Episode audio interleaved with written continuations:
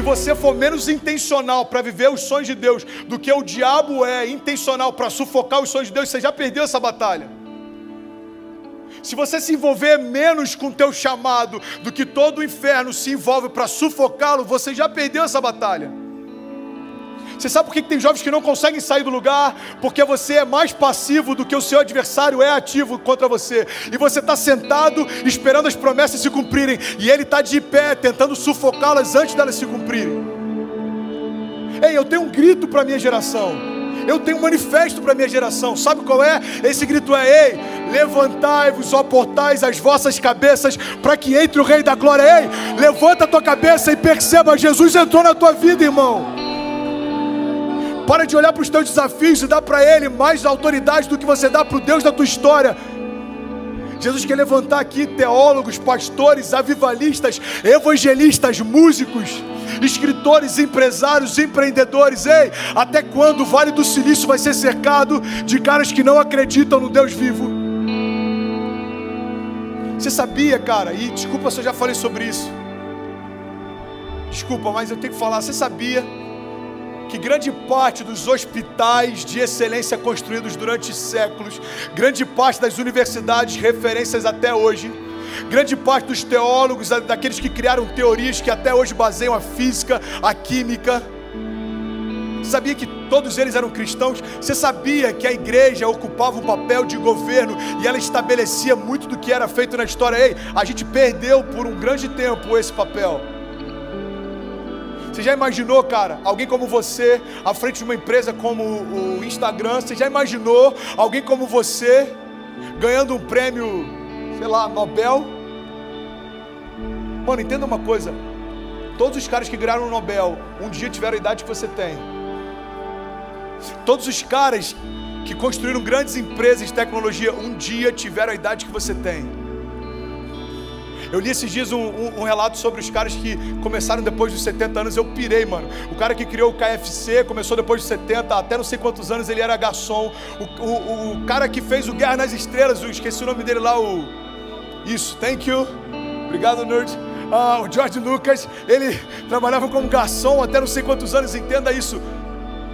Foi a mesma analogia que eu fiz no culto de domingo, cara. Você pega o cara da Tesla, esse cara ele acredita que até 2040 a SpaceX vai poder colonizar Marte. Esse cara está desenvolvendo coisas que ninguém nunca imaginou. E a minha pergunta é: se existem pessoas que não acreditam no Deus vivo, que têm acreditado em impossibilidades, por que, que nós não temos nos movido por elas? Me confronta alguém que não acredita em Deus se mover mais por impossibilidade do que você que está ouvindo falar do Deus do impossível toda sexta-feira. Isso me confronta, isso me incomoda. Me incomoda quando alguém vem falar comigo, pastor, eu desisti do meu casamento, porque, ah, eu não acredito que vai dar mais certo. Mano, tem alguém acreditando que vai colonizar Marte, você não acredita que Deus pode mudar a tua casa? Pelo amor de Deus, irmão, vamos parar para pensar no que a gente está fazendo e falando. Pastor, eu queria entrar no college, mas eu acho que pelo meu nível de inglês, ou pela minha condição, ou pelo não sei o que, é impossível, irmão, presta atenção. Ou a gente se move por um Deus de impossibilidades, ou a gente fecha as portas dessa igreja e a gente vai para Disney, velho. Porque o que faz a gente ser o que a gente é, é justamente acreditar no que ninguém acredita e se mover por aquilo que nenhum homem poderia fazer. Você está aqui hoje, para muitas pessoas era impossível. Olha para onde você está. Eu lembro que até três anos atrás eu nunca tinha vindo para a América. Há três anos eu fiz a minha primeira viagem para cá. Eu fui para Dallas, no Texas. E eu lembro que eu, eu ficava olhando aquilo quando eu era moleque, meus, meus amigos iam para Disney. Meus pais se sacrificavam o ano inteiro. Eles ficavam atrasando as mensalidades. Porque durante um período a gente passou dificuldade financeira. Ouça isso. Só que meus pais não queriam que a gente tivesse um estudo menor ou de menor qualidade do que a gente sempre teve. Então, eles iam atrasando as mensalidades no final do ano, eles alugavam a nossa casa, a gente saía de casa e ia dormir um mês, dois meses no escritório do meu pai para conseguir pagar os estudos. Então eu era alguém que estava num momento difícil, mas eu estudava numa escola em que todo mundo prosperava. E eu via meus amigos vindo para Disney, cara, e eu falava, cara, será que eu nunca vou? Eu vi os meus amigos voltando da Disney com fotos, álbum de fotos. Eu falava, cara, será que eu nunca vou? Será que eu nunca vou conseguir ir para América? Cara, eu, eu, gosto tanto, eu vejo as séries de lá, eu vejo os filmes de lá, eu sei sobre um monte de coisa de lá, eu gosto de ouvir as histórias a respeito da América, eu gosto de ler livros sobre caras que fizeram história na América. Será que eu nunca vou para lá?